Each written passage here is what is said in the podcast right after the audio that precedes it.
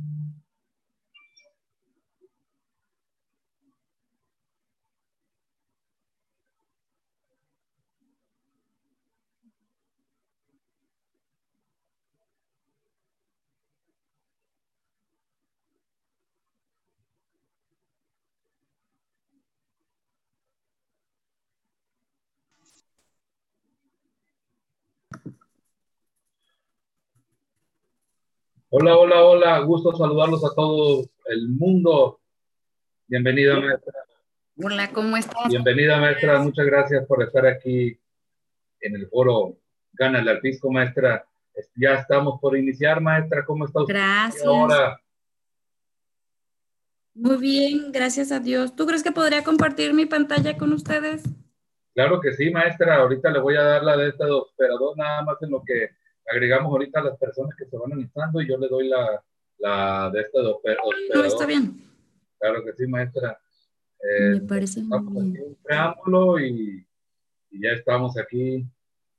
No, estoy revisando la transmisión en, en Facebook Live. Ya está la transmisión en Facebook Live para quienes gusten eh, seguirnos ahí. Ya lo saben, que quienes no pudieron estar ahora con nosotros en el, en el, en la, en el Zoom, la transmisión vía Zoom, puede estar con nosotros, pero nos puede estar acompañando en Facebook Live. Gracias a todos por estar aquí. Estamos aquí. Eh, van, van acercándose. Muchas gracias, muchas gracias. Gracias a todos los que se van también agregando a la transmisión en vivo en Facebook Live. Les recuerdo, les recuerdo que se está transmitiendo el foro Gana la Disco en su respectiva página que así se llama el foro Gana la Disco en Facebook eh, para que ustedes la estén revisando en estos momentos. Gracias a todos, por favor, eh, quienes entran por primera vez por, en escrito, háganos saber de dónde se están comunicando aquí en el foro Gana la Disco. Saludos cordiales, ¿de dónde se comunica usted, licenciado Héctor Alfredo Ramírez? Aquí todos los que se están agregando aquí, muchas gracias.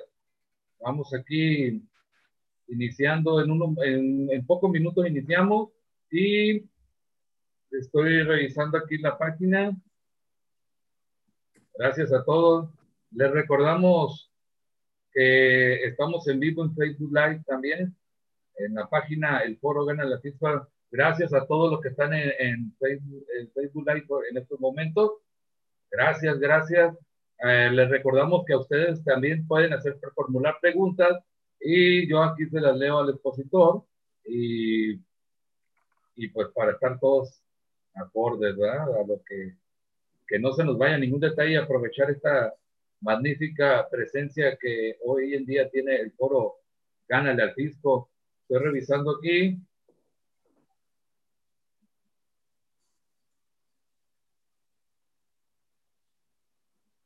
Y estamos en, mi muro también, en mi muro en Facebook, en Oiman Fiscal se defiende, ahí está la publicación ya también, para quienes nos estén escuchando y no tuvieron la oportunidad de estar en el Facebook Live en esta ocasión. Muy bien, eh, ya estamos a punto de empezar. Gracias a todos. Eh, sigo admitiendo personas en lo que estamos leyendo ya la, la, página, les recordamos mucho la puntualidad a quienes estén agregando por, por primera vez por respecto al expositor.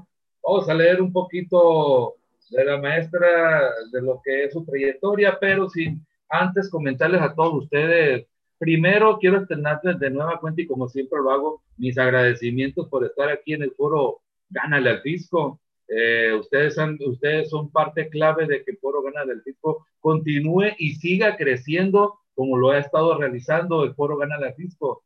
Tenemos, la verdad, muchísimas, muchísimos buenos exponentes que han estado como el presente en el Foro Gana del Fisco que nos han dejado, la verdad, nos han regalado experiencias pues que la podemos llevar a nuestra vida práctica como profesionistas eh, cualquier tip, cualquier cosa que sale de aquí, pues nos va a permitir ganarle al fisco, ganarle al fisco cuando estemos enfrente de una autoridad fiscal de esas malas, de esas malas que quieren aprovecharse, de que quieren atropellar los derechos del contribuyente. Entonces ahí cada integrante del foro gana al fisco que pertenece a estos grupos, eh, con todos los conocimientos y actualizaciones que aquí exponemos, entonces, estamos seguros que ustedes, con todos sus conocimientos, cuando estén enfrente de aquella autoridad que quiera abusar de los derechos del contribuyente, ustedes van a estar aptos para que en ese momento le podamos ganar al fisco. Esa es la idea y es el, eh, lo que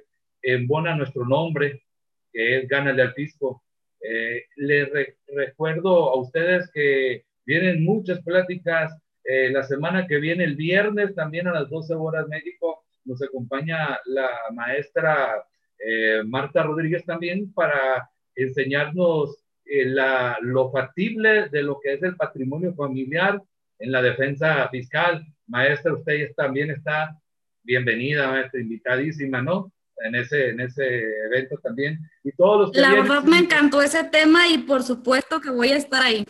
Y viene otro también, maestra, muy bueno, como se lucen aquí en el Foro Gana de Fisco la geolocalización fiscal, maestra. Viene también un tema muy bueno ese. Es la geolocalización, así como nos están ahorita queriendo adoptar. Y la verdad, maestra, aprovechando a usted y a todos, les, les recomiendo la serie Black Mirror que está pasando por el, por, es de BBC, es una serie no viejita, no reciente, pero está dentro de esta década.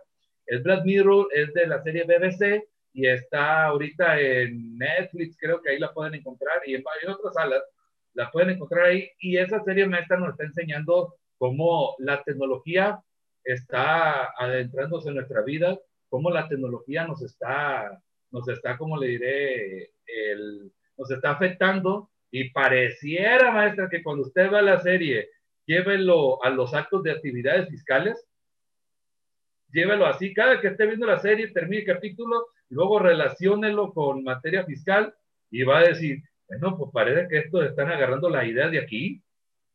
Es como están utilizando toda la fiscalización ahora que andan con la geolocalización por el IP. ¿Ok? Aguas con todo eso. Eh, gracias a todos los que se están agregando aquí. Eh, gracias a todos, gracias, gracias. Veo que estamos de todas partes.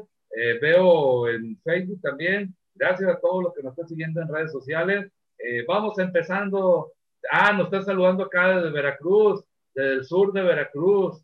Saludos de acá de Aguacalientes. Muchas gracias. Saludos, contadora Socorro Salas. gusto saludarla acá. Eh, muchas gracias a los que se van agregando por primera vez al Foro Guerra Fisco. Aquí los queremos tener siempre, señores, actualizándonos juntos. Saludos, la maestra Elba de Saltillo, Coahuila. Saludos, maestra, por ahí cercana donde usted es, maestra, contigua a su estado. Mi vecina. Vecina y vecinos por acá nosotros de Sinaloa. Vecinos, qué bueno, qué bueno. Muy bien, vamos aquí vamos a, primero que nada, este tema del compliance, señores, es muy importante. Es muy importante inclusive para darte hoy en día el toque de lo que es la materialización fiscal, porque ya no nos creen, Hacienda ya no nos creen y aparte nos ponen la carga de la prueba. Estamos sumergidos en lo que se llama el derecho penal del enemigo, en el cual el Estado ya de entrada nos pone como culpables cualquier infracción menor eh, hasta que da risa, por ejemplo, como el cambiarte de domicilio, que te fueron a tu casa y no te encontraron, da risa y de repente ya es un delito, un delito de los más crueles que ni al peor narcotraficante lo pudieron tratar peor como tratan a un posible delincuente fiscal. Señores, estamos viviendo lo que es el derecho penal del enemigo en materia fiscal y sí, nosotros somos los enemigos del Estado, en potencia somos evasores, como antes, antes en la Nueva España éramos herejes, ahora somos evasores. O sea que nada más seguimos con la E, la E que nos está perjudicando. Eh, el compliance eh, hay en diferentes materias, sobre todo en las deducciones fiscales. Ya quien viene, como viene, tómate la foto con el repartidor, porque si no, no te van a creer, saca la credencial del lector, comandas y todo, hombre, hay por todos lados. Así que hoy vamos a ver una cosa muy importante que viene en los derechos del contribuyente que se supone que la Prodecon nos defiende, pues usted juzgue usted, ¿verdad? Eh, hace poquito tuvimos la plática aquí en el Tribunal Fiscal ante todos los magistrados con el Procurador Fiscal y sí, me dicen uno sonó a una mañanera más, ¿verdad? Del el encargado de, eh, venía a emitirnos un mensaje de terrorismo el procurador fiscal dijo, yo voy con todos y contra todos y tengo línea y las herramientas que tengo me alcanzan para meterlos a todos a la cárcel y, y agarramos a los de Walmart, los sentamos y le dijimos, ¿quieren pleito? Quieren que los meta a la cárcel, los arreglan a pagar, inmediatamente sucumbieron ante el poder del Estado que yo ostento en estos momentos. Y los magistrados, quienes nos van a defender, que están en el Tribunal Fiscal, pues no dijeron nada, se quedaron totalmente callados. Y sobre todo cuando el procurador habló, quienes tengan la oportunidad de ver ese programa eh, donde está él, el procurador, el procurador habló de los delitos de, en materia fiscal, pues nunca dijo eh, que cuando prescribía, curiosamente nunca lo dijo, cuando le prescribía, nada más lo único que dijo que, que ellos, cuando tengan un dictamen técnico ellos, o sea, una pericial, que ellos hagan para determinar su daño, ahí se van a dar cuenta, o sea, dejándonos entender a todo el mundo el mensaje equivocado de que cuando él se dé cuenta del delito, pues ahí, eh, cuando él quiera, él no va a poder acusar por el delito, cosa que no es cierto. Eh, entonces, por eso ahí donde fundo yo, que fue una mañanera más, una mañanera más, eh, mandó a su vasallo para decirnos a todo el mundo, vengo contra ustedes y yo soy el, el creador, aparte de con mi hermanito de la UIF, de hacer este terrorismo fiscal. Por eso vamos a estar aquí muy atentos a todos los derechos humanos. Y pues adelante, maestra, vamos aquí, aquí en este caso, señores, aquí, gracias a todos ustedes y tenemos aquí la presencia de la doctora Cristian Ilasni Cisnero Huereca. ella es del estado de Durango o radica ahí en el estado de Durango. Ella tiene una gran trayectoria entre los que destacan, pues tiene la licenciatura en Derecho, tiene maestría en Amparo, tiene maestría en Derechos Humanos, tiene maestría en Derecho Fiscal, eh, en, mi maestría en Impuestos, eh, al dos por uno maestra esa verdad, y el doctorado en Derecho Fiscal.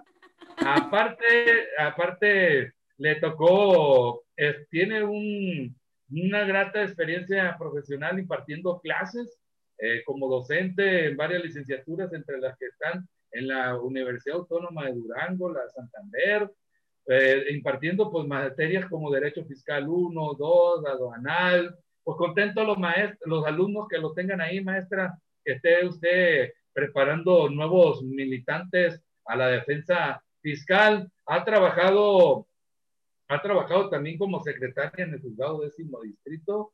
Eh, eh, también ha sido ejecutor de cobranza eh, y, y ha estado en la cobranza extrajudicial, pero después se fue al ejecutor de cobranza, me imagino que en alguna dependencia de, de alguna fiscalía del SAT, del SAT del Estado, ahí andaba embargando cosas. En el Seguro Social. Ándale, tantito peor. en el Seguro Social. Y, y, pues estaba en la fuerza oscura, maestra. Estaba en el lado oscuro. Qué bueno que ya se pasó para este lado, ¿verdad? Eh, sí, pues imagínense todo eso, ¿no? Adelante. Hay que aprender de todo. Igualito yo, maestra, yo también me tocó trabajar ahí en una del Estado también embargando a la gente, ¿verdad? Y pues ya nos cambiamos para este mando, señores, lo bueno, ya los podemos defender, así como la maestra eh, Iliana. Eh, la doctora aquí, vamos maestra, le voy a dar el, la, pues como le digo, de antemano, muchas gracias que esté aquí, va a estar muy honrado yo que titulo este foro Gánale al Fisco, de que esté con nosotros. Y pues le voy a dar a esta de hospedador para, para agregarla. A ver. Eh, ¿Cómo está su usuario, doctor Cristian? ¿Va? Aquí, ese es su usuario. Servando regalado. Sí, bueno, es que de doctora Cristian no te puedo compartir la pantalla. Sí. Y del otro sí. Eh, ¿cómo, se llama? Armando. ¿Servando? ¿Servando? Ah, Servando. Ya lo vi, ya lo vi. Ese medio. Aquí le voy a dar. Adelante, maestra, ya está como hospedadora. Adelante, maestra, el foro es su casa. El foro de usted. El foro gana el fisco. Adelante. Mil gracias. Bueno, pues agradecerle primero al foro Gánale al Fisco. Antes que otra cosa, y mientras puedo compartirles mi pantalla, no sé si ya la vean. Ya la vemos, maestra, en mi caso, no sé los demás creo que ya me están haciendo llegar. Ya, deja ver si la puedo hacer. La vista de la presentación. Más grande. Ok. Pues agradecerte y agradecerle al Fondo Gana el Fisco y a todos los presentes. La verdad, a mí ya tengo muchos años trabajando la parte de los derechos humanos en la materia fiscal. Como hemos platicado, creo que casi siempre nos vamos únicamente por los derechos humanos que tenemos garantizados en la Constitución, en el 31 fracción cuarta, es como que lo que siempre ponemos, pero creo que hay muchas cosas que nos pueden servir. Voy a hacer un poquito de antecedente histórico. Los antecedentes históricos de los derechos humanos en materia fiscal vienen de 1810 en el bando de Hidalgo donde pues Hidalgo, como bien decía, se da cuenta de que los indígenas eran los que cargaban la mayor parte tributaria. Y entonces esto no puede seguir sucediendo.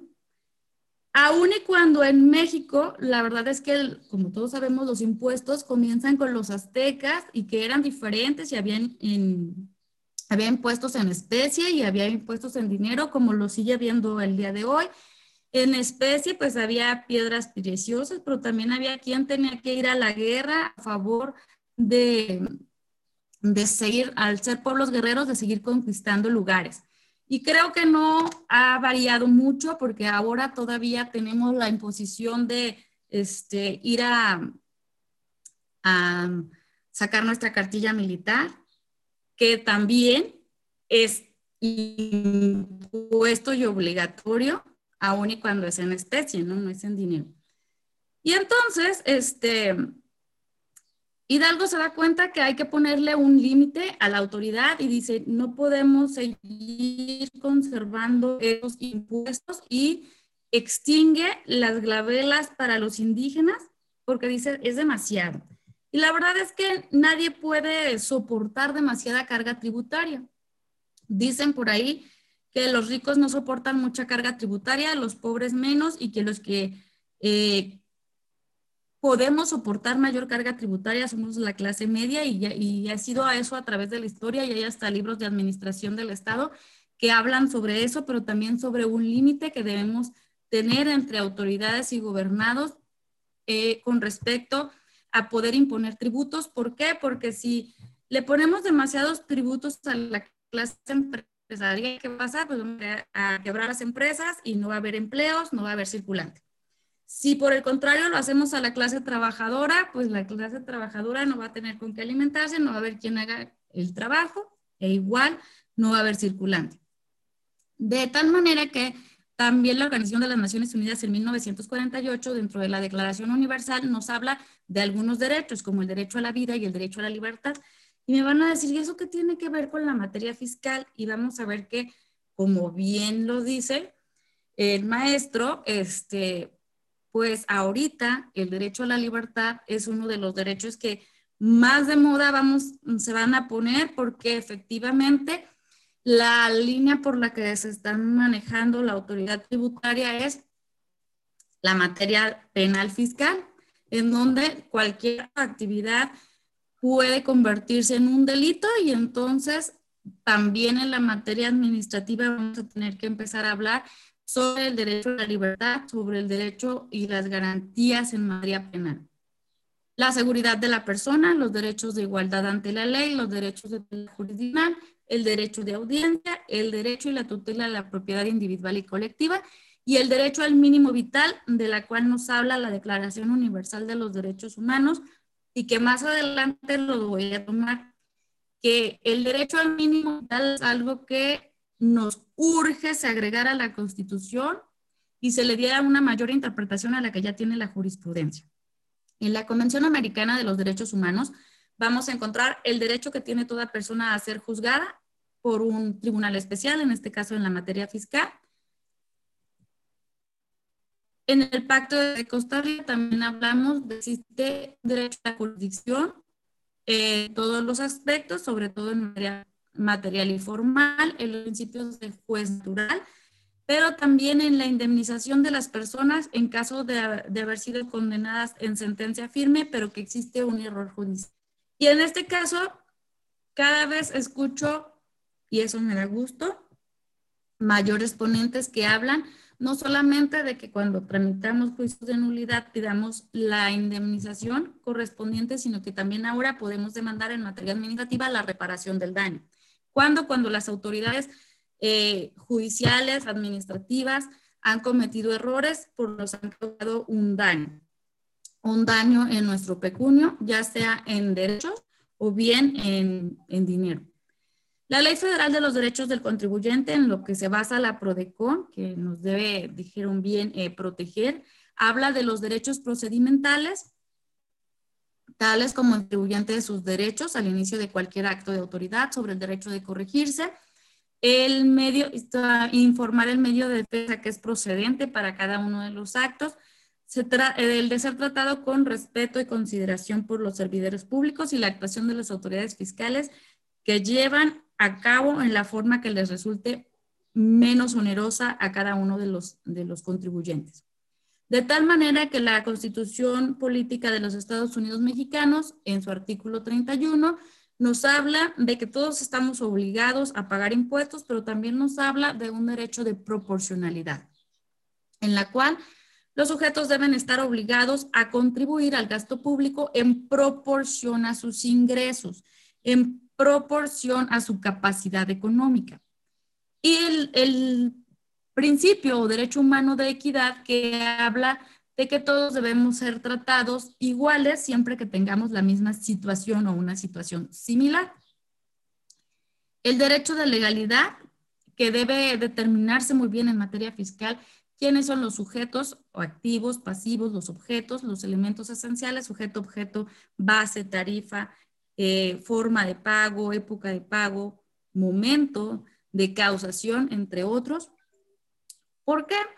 Porque los derechos humanos, que son fundamentales, también tienen principios y dice que son universales, es decir, que son para todos, son interdependientes y que todos los derechos dependen uno de otro. Y decíamos al principio, tenemos derecho a la vida. Y yo creo que si no nos protegen el derecho a la vida, pues desaparecen todos los demás derechos. En el momento en que nuestro derecho de integridad física y de la vida son protegidos, podemos acudir al resto de los derechos. Y por eso es que cuando se hacen las categorías o las etapas de los derechos humanos, pues las primeras se encuentran en proteger a la persona y su integridad, la libertad, y los segundos son los derechos socioeconómicos, donde se encuentran los de la materia fiscal y la materia administrativa, porque sin uno no existen los otros. Y luego ya tenemos los derechos de la autodeterminación de los pueblos, que tienen que ver con la forma de gobierno, que tienen que ver ya más con el derecho al uso del Internet, que volvemos al punto, como ya son interdependientes, pues si no tenemos garantizado el derecho a la vida, pues tampoco tenemos garantizado el derecho de tributar en forma proporcional y equitativa de manera respetando el mínimo vital. Y luego tampoco tendríamos derecho a exigir que nos protejan en nuestro derecho de propiedad, de seguridad y este, de privacidad al hablar de localización o al hablar del uso de las tecnologías de la información que además de que están de moda, son las que eh, es hacia donde va todas las ramas del derecho, eh, hacia donde se están desarrollando y hacia donde de forma progresiva tendrán que ir protegiendo los derechos humanos y obviamente la constitución que más que ser reformada debe ser eh, respetada. Los derechos humanos entonces en materia fiscal. Bueno, pues igual que todos los derechos humanos son un conjunto de prerrogativas que hacen que la persona se pueda desarrollar en forma integral. Las personas somos o estamos eh, formadas por varios ámbitos. Tenemos un ámbito personal en donde debemos desarrollarnos, un ámbito profesional en el que debemos también desarrollarnos, religioso, psicológico, emocional. Todos estos ámbitos deben ser desarrollados para que las personas puedan vivir en una forma digna. Y por eso es que los derechos humanos regulan o garantizan el desarrollo de la persona de una vida digna.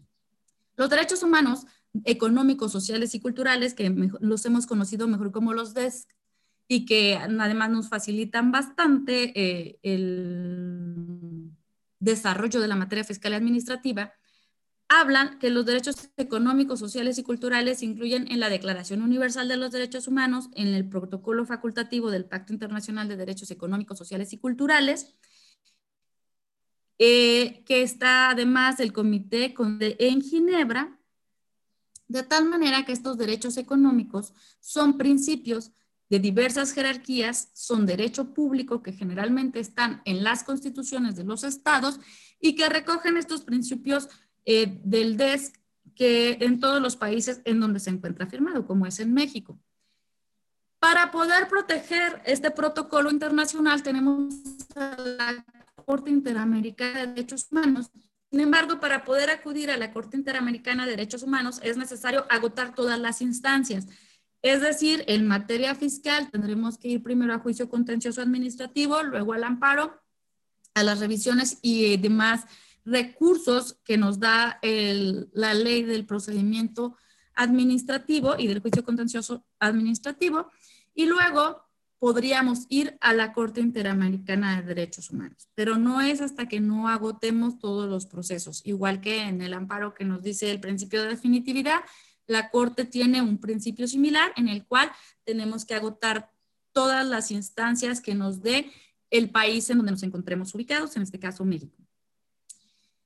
Aquí tomo algunas eh, sentencias de la Corte Interamericana, como es la sentencia del señor Cantos contra Argentina, en el que eh, se viola la Convención Americana en el artículo primero, que es el de la obligación de respetar los derechos de los gobernados, en el artículo segundo, donde debe adoptar disposiciones de derecho interno, el 21, que es el derecho a la propiedad privada, el 25, el de la protección judicial, y el octavo de, la, de las garantías judiciales.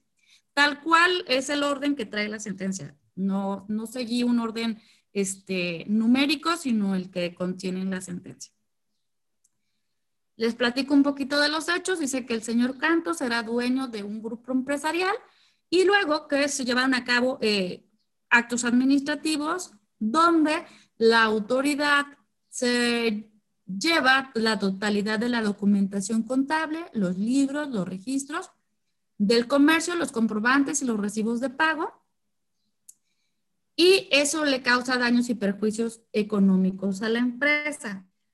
Esto en Argentina, en México no tenemos un antecedente ante la Corte Interamericana de Derechos Humanos, por eso es que tomo este única sentencia en materia fiscal ante la Corte Interamericana que tiene que ver con, decirlo de alguna manera, el secuestro de la documentación contable. Y entonces, cuando se secuestra la documentación contable, libros, registros, eh, comprobantes y recibos de pago, se le causa un daño a la empresa. Por lo tanto, el señor Cantos, desde 1972, realiza todas las acciones eh, jurídicas que le da Argentina y él dice que sufrió persecuciones, hostigamientos, la empresa se fue a la quiebra, de tal manera que la Corte termina resolviendo que el Estado debe adoptar medidas para dar efectivo y pronto cumplimiento a los puntos resolutivos. Para empezar, obligan a Argentina a modificar un reglamento en el cual se le permitía a la autoridad administrativa que realizó el secuestro de la contabilidad que sea modificada la regulación a fin de que no pueda realizarse tal secuestro, sino bajo, ciertos puntos, requisitos y circunstancias. Por lo tanto, los está obligando a regular en forma interna como país eh, el procedimiento. Además, le dice al Estado argentino que informe las medidas que se han de adoptar y cumplir para eh, el cumplimiento de y la reparación del daño. Además, los obliga a pagar costas y les obliga a pagar la indemnización del señor Cantos. Es decir, la indemnización del señor Cantos en este sentido va a tener que ver, decíamos, como un todo. Si al señor Cantos le dio un infarto debido a la situación jurídica, al estrés que le provocó el acto administrativo, bueno, van a pagar si la hospitalización se lo ocupó un psicólogo porque tuvo algún daño o quiso suicidarse, hay que pagar el daño psicológico, emocional, el daño obviamente económico que causaron a la empresa y al señor Cantos, pero también si su familia, derivado de esto, tuvo que modificar sus cuestiones de vida, si tuvo que modificar eh, si tuvo que modificar el cambiarse de escuela, a lo mejor de una privada a una pública, eso es algo que también le van a cubrir al señor Cantos. Si alguno de sus hijos, debido a, estas, a estos cambios en su vida, también tuvo afectaciones emocionales o psicológicas, aun y cuando estos daños no tendrán, eh, digamos, una indemnización en dinero, pues sí se les va a fijar una cantidad para poderlos indemnizar. Debemos le solicita también al presidente de las víctimas y a la Comisión Interamericana de Derechos Humanos que presenten las observaciones y les da plazos para la indemnización, para el pago de, de, de costas perdón, y para realizar las reformas al derecho interno que se necesita. Además, les otorga una supervisión para una supervisión al Estado como no es algo que se va a hacer de un día para otro, porque se trata de reformar una serie de leyes, incluso la, la constitución argentina, pues les va dando plazos para hacerlos y les da una supervisión para ir viendo a través de esta comisión cómo va cumpliendo Argentina a través de los años con la sentencia del señor Cantos. Además, requerida la Secretaría que notifique al Estado de la, y a la Comisión Interamericana, así como a la víctima de esta sentencia y resolución. Tenemos también el caso del señor Suárez, que este no es tanto de materia fiscal y administrativa, sino que tiene que ver con la materia más penal, en donde al señor Suárez, en el marco de la operación Ciclón, cuyo presunto objetivo era desarticular una organización del narcotráfico internacional, lo relacionan con narcotráfico, pero también con defraudación fiscal y finalmente él es, eh, lleva igual su, todo su proceso ante su país y resulta que a él lo acusan de encubrir el delito de tráfico y de tráfico ilícito de sustancias estupefacientes y psicotrópicos, pero también lo relacionan con la parte y él termina demostrando que no cometió ni uno ni otro y también los condenan, en este caso, no a modificar las reglas, pero sí a indemnizarlo y a que las, las cosas eh, guarden el estado en que se encontraban antes de que el señor fuera sometido a este procedimiento penal, que son los procedimientos que pues cada día están más en boga y cada día más se van a estar presentando y se han estado presentando en el país, ¿no? Bueno, Hace un momento hablaba sobre el derecho al mínimo vital y decía que no lo tenemos contemplado en la Constitución como tal.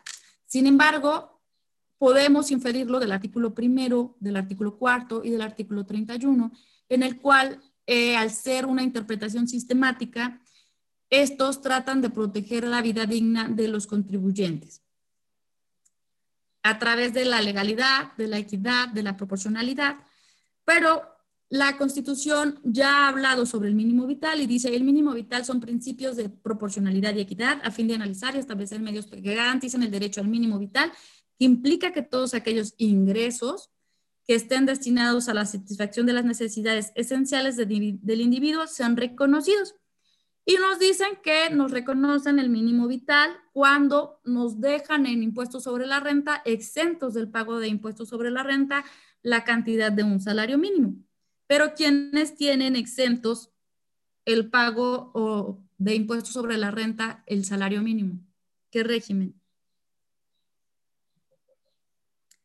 Pues sueldos y salarios, nada más.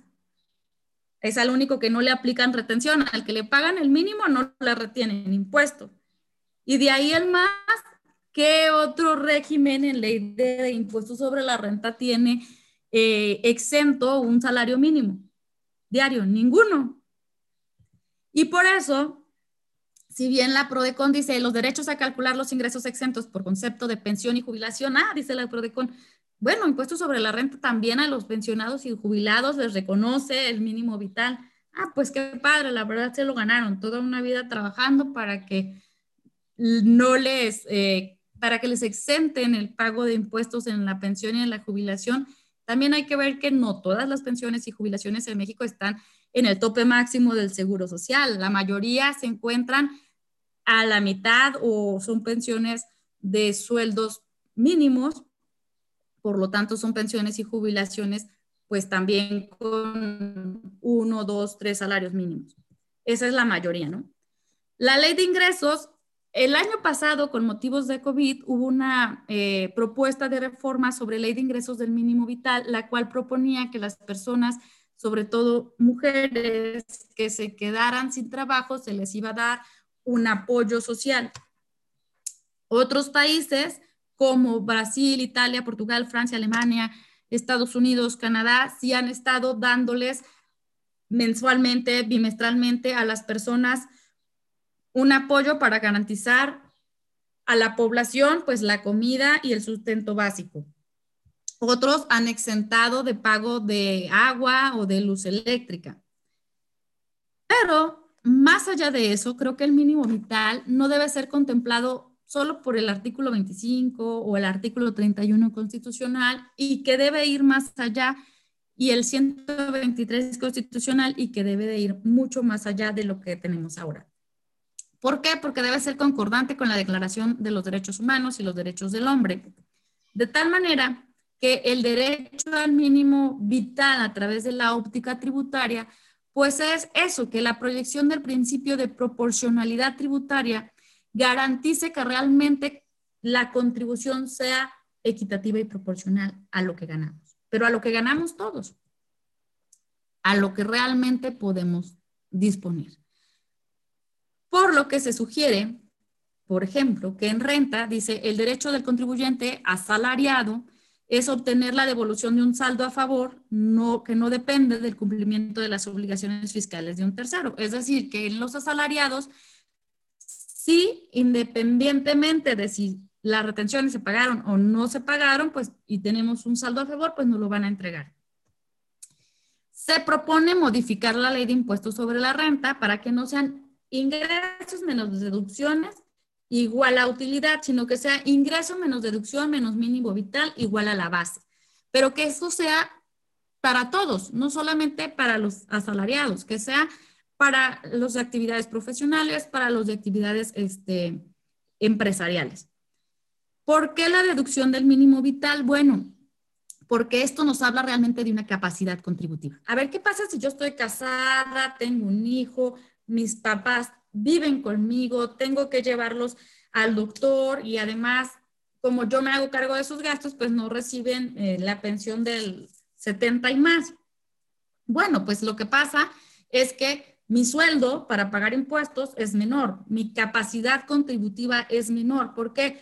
porque yo le tengo que pagar a mi hijo escuela, casa, que además de todo, además de que los papás creo lo hacemos con gusto, también es cierto que es una obligación que nos da el Código Civil. A ver, no les den de comer a sus hijos y los pueden demandar. Igual pasa con los padres y entonces esa capacidad contributiva merma es mucho menor a lo que debería ser. Y por eso que se propone que la ley de impuestos sobre la renta nos dé una cantidad. Y aquí vamos a ver que la cantidad, y eh, aquí está eh, lo que debe decir el artículo 109, en donde se modifica para que sea impuesto menos deducciones, menos mínimo vital, igual a la base o la utilidad fiscal. Y nosotros decimos, bueno, el mínimo vital, toda vez que tanto la jurisprudencia como la PRODECON dice, ok, está bien que sea de un salario mínimo, en este caso, después de la desindexación de los salarios mínimos, pues hablaremos entonces de una UMA, una UMA elevada al año, que en 2020 fue de 31.693, pues, ¿qué les parecería que de su ingreso se quitaran las deducciones y además les descontáramos estos 31.693 y después de ahí veríamos en la declaración anual si tenemos una base o una utilidad o no la tenemos. Yo creo que esto sería más equitativo y más proporcional a la hora de tributar que como lo tenemos el día de hoy. Y en España lo hace. En España tenemos eh, lo que son las condiciones familiares o el mínimo personal y familiar, en donde a ellos sí, por cada una de las personas de las que se hacen cargo, y les quitan entre 200 y 2 euros por persona. Lo puede ser para los suegros como puede ser también para los hijos adoptivos.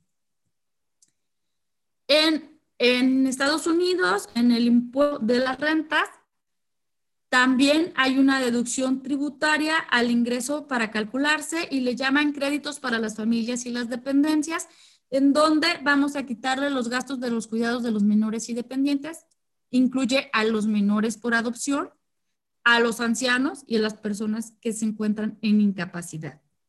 Y aquí tenemos, por ejemplo, en Estados Unidos en 2018, que si tienes tres personas que estén en cualquiera de estos eh, de estas circunstancias, ya sea un incapacitado, un menor y un anciano, bueno, pues a tu ingreso y a tus deducciones todavía se les va a quitar este crédito de familia de 6.431 dólares.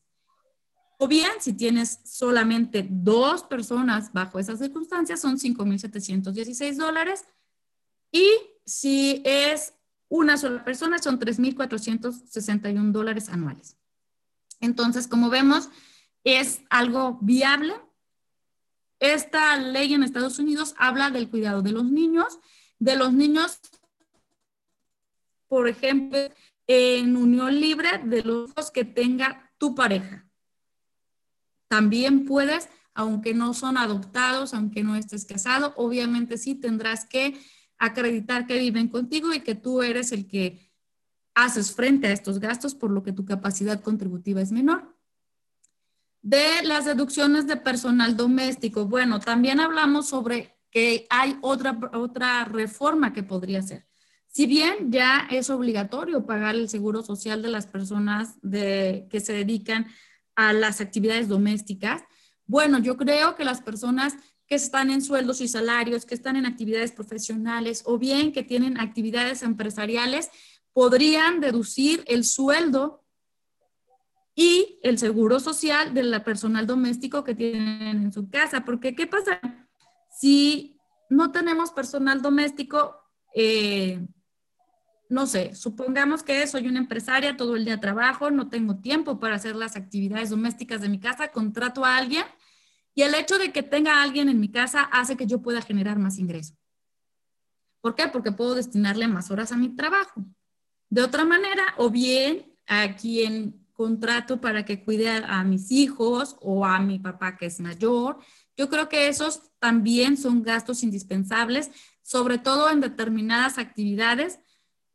Cuando se trata de sueldos y salarios y de actividades profesionales, creo que ahí es una deducción que debería ser este, estrictamente eh, indispensable. Y garantizamos dos cosas. Uno, creo que más personas darían de alta a las personas que están trabajando con ellos en el personal doméstico. Y además, como podemos deducir su sueldo, pues estarían un poco mejor pagadas, ¿no? Y entonces eh, tendríamos pues derecho a estas deducciones personales si bien primero estuvieron en un régimen voluntario, después estuvieron en un régimen obligatorio, también tenemos lo que llamamos como los impuestos rosas. Que, ¿En qué consiste los impuestos rosas? Bueno, en que cuando vamos a la tienda, todo lo que tiene que ver para las mujeres es más caro, el impuesto es más caro. Y entonces también aquí habría que hacer una reforma, no solamente a las cosas de higiene femenina, sino a todas las cosas en general. ¿Por qué? Para tener una mayor equidad y proporcionalidad tributaria. Y también aquí se está proponiendo una reforma. Pero también tenemos el derecho humano a la salud. Y aquí puse un ejemplo. Ahora con el COVID y la falta de hospitales, a muchas personas se les han eh, dado eh, concentradores de oxígeno. Y estos concentradores de oxígeno los utilizan en su casa porque no hay lugar en el hospital. Pero luego tenemos un impuesto estatal o municipal que se encuentra, eh, que es el impuesto al alumbrado público. Y el impuesto al alumbrado público se calcula de acuerdo a cuánta luz utilizaste en tu casa y sale más caro o más bajo el recibo. Y estos concentradores de, de oxígeno ocupan luz y entonces contributiva los vas a usar y entonces el impuesto de la luz te va a salir muy caro. ¿Por qué? Porque el derecho te va a salir más caro. Y entonces yo creo que hay muchas posibilidades en los amparos, alegando el derecho a la salud, el derecho a la vida. Hay algunos, algunos municipios que ya los uh, declararon inconstitucionales y no lo están cobrando, pero otros sí los están cobrando. Y creo que aquí hay una gran posibilidad de que podamos litigar eh, este derecho al DAP. Eh, ¿Por qué? Porque tenemos el derecho a la salud. Si no pagamos la luz eléctrica, que además nos van a cortar, y que en este caso la luz eléctrica que nos van a cortar, este, tiene que ver que si me apagan el concentrador de oxígeno, pues de ahí depende mi salud y mi vida.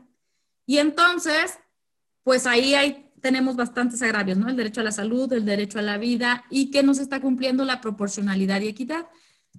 Aquí estoy tomando en cuenta una sentencia de la, de la Suprema Corte.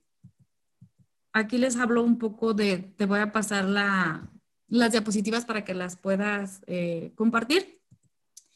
Pero en este derecho al DAP, que lo cobra la comisión a través de la, del recibo de electricidad, ya fue eh, litigado en el estado de Aguascalientes y en el estado de Aguascalientes se declaró inconstitucional por los derechos es que me cobre el estado lo que a él le cuesta este, prestarme el servicio. Sin embargo, la ley de ingresos de los municipios lo calcula en proporción al gasto de luz eléctrica. Y entonces, en este momento, se considera como un impuesto y no como un derecho, de tal manera que podemos alegar dentro de estos mm, amparos el derecho a la salud, el derecho a la proporcionalidad, a la equidad, el derecho a la vida. Y obviamente podemos alegar que no solo la inconstitucionalidad de los reglamentos de los municipios o de los estados, de la ley de ingresos, sino también el, de la, el del corte de la energía eléctrica por el no pago, sobre todo ahora que es tan necesaria la luz eléctrica para la atención de los enfermos por motivos de COVID. Entonces, les decía, yo creo y veo muchas posibilidades de amparos, de, de alegar salud, proporcionalidad, el de la vida, el de equidad y el de capacidad contributiva en contra del DAP. Y pues hasta aquí sería mi exposición. Traté de hacerla rápida porque sé que es sábado, que tenemos muchas cosas que hacer, pero además en este eh, amparo contra el DAP podemos aplicar no solamente el pago de la indemnización, sino también la aplicación de la responsabilidad patrimonial del Estado, ¿no? Y obviamente que ustedes saben que también ha habido cortes de energía eléctrica por falta de suministro también puede aplicar a esos amparos y también ahí podríamos eh, litigar sobre la responsabilidad administrativa, incluso, pues les decía, con el COVID se necesitan los concentradores y no ha pues muertes o complicaciones con las personas y eso también es un daño que debe repararnos el Estado, además del pago de la indemnización. Pues muchas gracias por todo. Este, ¿Alguna duda, pregunta? Maestra, ¿nos ¿me puede regresar la de este hospedador, maestra? Por favor. Eh, ¿Cómo le hago? Nomás me hace hospedador a mí ahora. Otra vez. Hoy va Sonia Astorga, donde está ahí arriba. Me pone ahí como hospedadora, nada me, me pone ahí una de, derecho y ahí me pone ahí.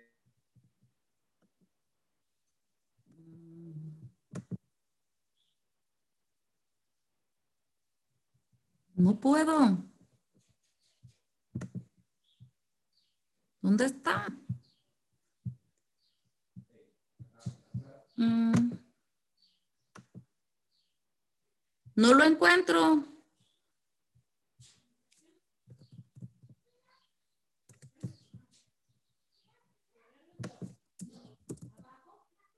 No lo encuentro.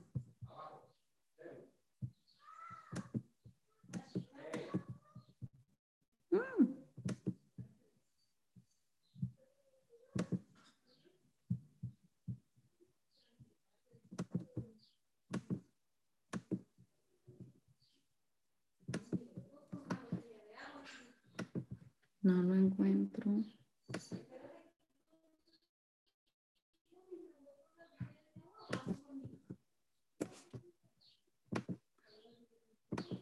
No, no lo encuentro, maestro. Y además ya no lo escucho. Ahora aquí estoy, maestra. Eh, estoy en lo que es Sonia Astorga. El usuario se llama Sonia Astorga, maestra. Ya lo encontré. Eh, ahí nomás a un ladito dice más y ahí me pone, en el, ahí, y ahí viene a hacerme hospedador a mí. Listo. ¿Ya? Maestra, le voy a comentar, actualmente se está llevando un diplomado de juicio de amparo en la Suprema Corte de Justicia. Muchísimas personas quieren, muchísimas personas están agregados en ese, en ese, eh, todo México está llevando ese, ese juicio de amparo. Eh, y, y, es por ahí donde donde estamos, donde estamos sumergidos todos eh, en hacer valer los derechos humanos, los derechos del contribuyente también, que para mí son lo mismo, ¿no? Pero más específico cuando se dice los derechos del contribuyente, que hay una ley federal de los derechos del contribuyente la cual nosotros los contadores y los abogados debemos de saberlo porque nos, nos atacan, somos la primera línea en la cual nos atacan, ¿no? La autoridad fiscal, donde nos vemos más vulnerables. Y es ahí en el primer contacto cuando nosotros eh, mm, le damos, cometemos muchos errores en materia de defensa fiscal, por eso debemos de siempre estar asesorados, ya en este caso por un fiscalista, ya porque un abogado no sabe de esta materia y un contador tampoco. Tiene que ser un fiscalista y hoy en día me atrevería a decir hasta de un penalista tributario, porque desde ahí, desde, desde la facultad de comprobación, desde el primer contacto, nacen los delitos fiscales. Recordemos que la autoridad en la fracción 40, en, en el artículo 42, fracción tercera, desde ahí ya pueden autoridades estar viendo delitos fiscales y ya pueden darle aviso a la procuradora fiscal para que realicen su respectiva querella. Ya están, ya, ya están trabajando de esa manera, pero también se puede dar caso que los mismos auditores que no son tan profesionales eh, se presten para amagarte y decirte, si no me pagas esta cantidad, si no, si no estás a favor de mi cálculo, yo te voy a acusar de un delito y te pueden amedrentar, te pueden estafar, extorsionar para que tú con el miedo que tengas ante la autoridad le quieras pagar un dinero. Por eso es aquí muy importante la recomendación de acudir con un fiscalista. Hay en toda la República Mexicana, por un ejemplo, aquí está la doctora Cristian, eh, que está allá en Durango, su servidor acá en Sinaloa, y así muchísimos integrantes del grupo Gana del Fisco, estamos en todas partes de la República Mexicana y, y, más allá todavía en Estados Unidos y allá en Sudamérica, donde también nos escuchan. Muchas gracias y muchos saludos a todos ellos. Maestra, y la verdad, en lo personal, yo que soy estudioso en esto, maestra, siempre me ha preguntado si había una materia se habían sentencias de la Corte Interamericana, como nos las acaba de exponer usted, maestra, que el caso este de Argentina y el de Ecuador, eh, muy parecido al caso Radilla Pacheco, en el cual fue la base para en México hacer tantas reformas a partir del 2011, que fue la, la, la condena del caso Radilla Pacheco y por lo tanto se denotaron tantos cambios administrativos entre los cuales, por ejemplo, viene más reconocimiento a los derechos humanos, la adición de todos los tratados internacionales de los derechos humanos internacionales a la Constitución eh, e inclusive de lo que es, eh, en el caso de nosotros, la inclusión de juicios de manera oral, como el, el penal. Desafortunadamente, nosotros siempre le damos el toque a la mexicana, ¿verdad? Como agarramos la pizza, ¿verdad? Y hacemos una pizza mexicana que allá en, en su vida en Italia conocerían conocieran de que existe una pizza mexicana, ¿verdad? Pero aquí sí hay. Agarramos, entonces, hacemos lo mismo, maestra, con, con agarramos un juicio, de, lo bajamos, así como nos lo impusieron para empezar, nos lo impusieron a hacer un juicio oral, así en México, ya lo bajamos, lo adoptamos, pero le damos ese toque mexicano, donde las mañas del anterior se pasan a las presentes, y tantito peor, donde a los abogados nos dejan desvirtuados, porque antes los abogados en el sistema viejito pues éramos lo que hacíamos el amparo, lo que dábamos la cara por el contribuyente y al contribuyente le decíamos, tú córrele, nosotros nos encargamos aquí, entonces éramos ellos, entonces ahora ya no, ahora ya quieren que, el acusado esté en presencia del juez de control para que desde ahí lo agarren y le digan te vas o te quedas. Y la autoridad fiscal la tendencia es esta, llevarte hasta allá aunque no son delitos de prisión preventiva oficiosa, salvo uno que anda por ahí cuando ya pasa de vender tantas facturas sobre el monto, pero estaría muy estratosférico, ciertos y cuáles contribuyentes se deben de, de preocupar por esa situación. Pero la mayoría no son de prisión preventiva oficiosa, pero el detalle está que cuando llegas con el Ministerio Público, cuando te formula la imputación, que la formulación de la imputación es, es la comunicación del Ministerio Público del fiscal que te está haciendo saber a ti ante el juez de que está siendo perseguido por un delito que se considera, pues, de, en materia fiscal, una conducta delictiva, pero si bien es cierto, no tiene prisión preventiva oficiosa, el Ministerio Público trata, trata de, que te quedes, por, busca una medida cautelar necesaria para que te quedes atropellando la presunción de inocencia, los derechos que tiene también el imputado, ¿no? Aguas con todo eso, señores. Y aquí la maestra nos acaba de dar una pauta muy importante porque yo en lo personal no había oído de alguna de estas dos sentencias que nos acaba de mencionar la maestra, que van más allá de, de que pasemos todos los límites por el principio de definitividad que marca la ley, de agotar todos los recursos que nos marca la ley. En este caso sería, maestra, sería el, lo que es pues el recurso de revocación si lo quieren tomar, vámonos al juicio de nulidad, el amparo y después del amparo, vámonos, ahora sí, ya tenemos la pauta para tocar la Corte Interamericana de Derechos Humanos para ver esta situación. Eh, está interesante, maestra, si algún día pudiera regresar y, y decirnos cómo se tocan las puertas allá en la Corte Interamericana. Ya pasé todos los procedimientos, ya llevo aquí mi demanda lista, oye, ya nadie me peló, todos me aventaron para atrás. ¿Cómo llego y toco la puerta para decir, pido ficha, meto la, ¿cómo llego y meto la demanda a, a la Corte Interamericana? ¿En qué parte? ¿Dónde? Eso estaría interesantísimo estarlo escuchando. Por eso le digo yo personalmente, aquí en el foro Gana la Fisco, estoy fascinado porque nunca habíamos manejado esa cuestión y sobre todo el tema del mínimo vital que usted está manejando. Maestra, eh, voy a compartir la pantalla en lo que vienen algunas preguntas, maestra. Eh, no sé si lo podamos ver ahí, estemos viendo por la pantalla, maestra. Ay, muchas gracias. Ah, en este acto, maestra, eh, Iván Fiscal otorga el presente reconocimiento a la doctora Cristian Iliana Cisneros por su excelente participación en este tema que se llamó Nuevo Paradigma en los Derechos Humanos en Materia Fiscal. Mazatlán, Sinaloa, a 20 de marzo del 2021, maestra.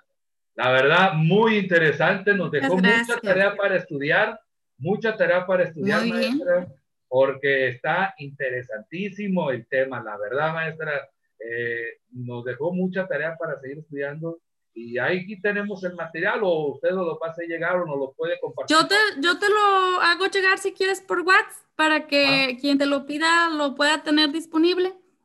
Maestra, y un número donde la puedan localizar si usted tiene un número, pero yo eh, nos los haga llegar si este lo tiene, o una red social para que ustedes también la conozcan a usted. Ya ve que usted también tiene. En Facebook estoy así textual, Cristianiliana Cisneros Huereca, así textual completito, ahí me encuentran.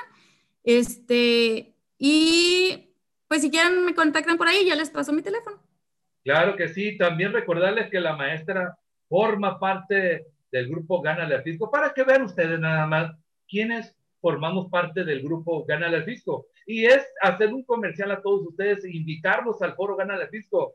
Tenemos tres, tres grupos del foro Gana el Fisco hasta el tope, ya vamos por el cuarto y tenemos en todas las redes sociales, usted búsquele, gánale al fisco, estamos en todas las redes sociales. Y si tuviera duda de dónde estamos, búsquele o IVA Fiscal y ahí está su servidor también, en el cual le puede dar la entrada a su solicitud.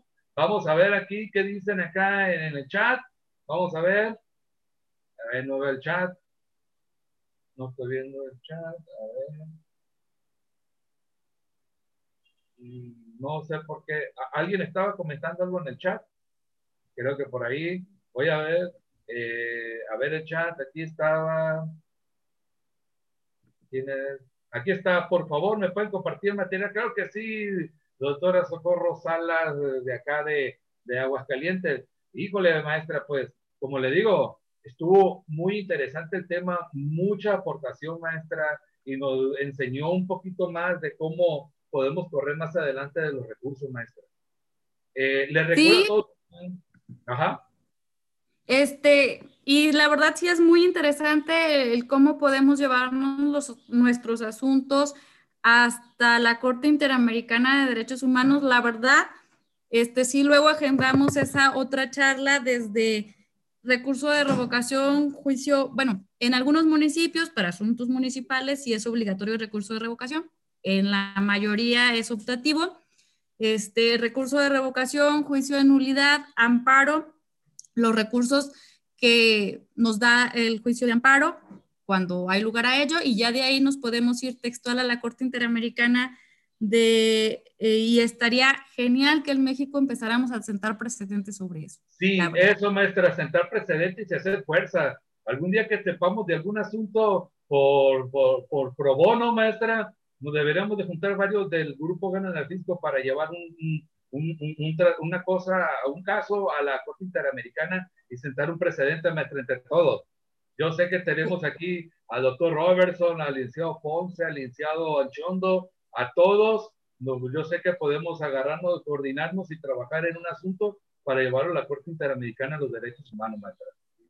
Bueno, muy bien, pues agendamos además la, la otra charla después. Si no tienen inconveniente, nada más dame, dame chance de preparar un, un material bonito y, y, lo agendamos. Maestra, también usted escribe en varias revistas, ¿verdad? Sobre todo la defensa fiscal, ¿verdad? Sí, bueno, sí he sacado varias revistas por ahí, algunas locales, y la defensa fiscal es donde he publicado más desde el año pasado a la fecha. Sí, maestra, yo, nosotros la hemos visto. Maestra, tenemos unas preguntas acá en, en, en el foro, nos está haciendo eh, en, en, línea la licenciada Ruth Elizabeth, nos dice que hoy en día puedo deducir lo que explicó de los gastos en atención a adultos mayores con base a, qué fundamento legal. ¿Y qué pasa si una hija vive conmigo con las nietas y le doy sustento? ¿Se puede deducir con base a qué fundamento legal? El día de hoy en México no podemos tener acceso a esas deducciones. Bueno, de los hijos, acuérdense que sí tenemos la, el, el estímulo fiscal de las colegiaturas, pero nada más. Sin embargo, en base a este principio del mínimo vital, y la verdad es que eh, no solamente en la revista Defensa Fiscal ya publiqué el artículo sobre mínimo vital y la necesidad de reformar la ley de impuestos sobre la renta, sino que además eh, se han hecho llegar al Congreso de la Unión la propuesta de reforma, porque sinceramente, pues cada día más, bueno, México es un país que para el 2050 la mayor parte de sus habitantes vamos a tener más de 50 años. Por lo tanto, eh, si ustedes checan el sistema de pensiones, los que cotizan para las pensiones, pues su pensión no va a ser suficiente para poder garantizar una vida digna. Por lo tanto, toda vez que el Código Civil Federal y el de los estados, en su mayoría, obligan a los hijos a otorgarle alimento a los padres, la mayor parte van a estar obligados a apoyarnos en la alimentación y otras cuestiones, por lo que cada vez se hace más necesaria la reforma.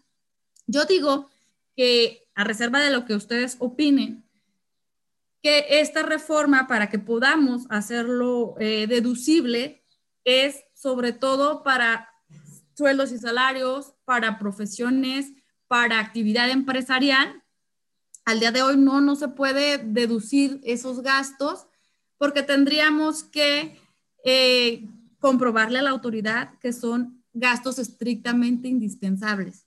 Sin embargo, pues de acuerdo a los derechos humanos y a su eh, protección y a los, a los principios que esto nos obligan, las personas estamos compuestas de, de muchas partes, por decirlo de alguna manera.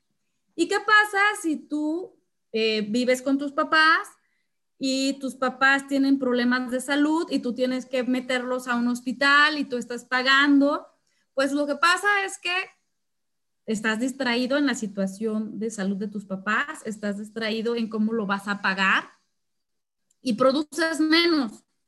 Y se supone que la ley de renta dice que es estrictamente indispensable de alguna manera todo lo que te haga producir más.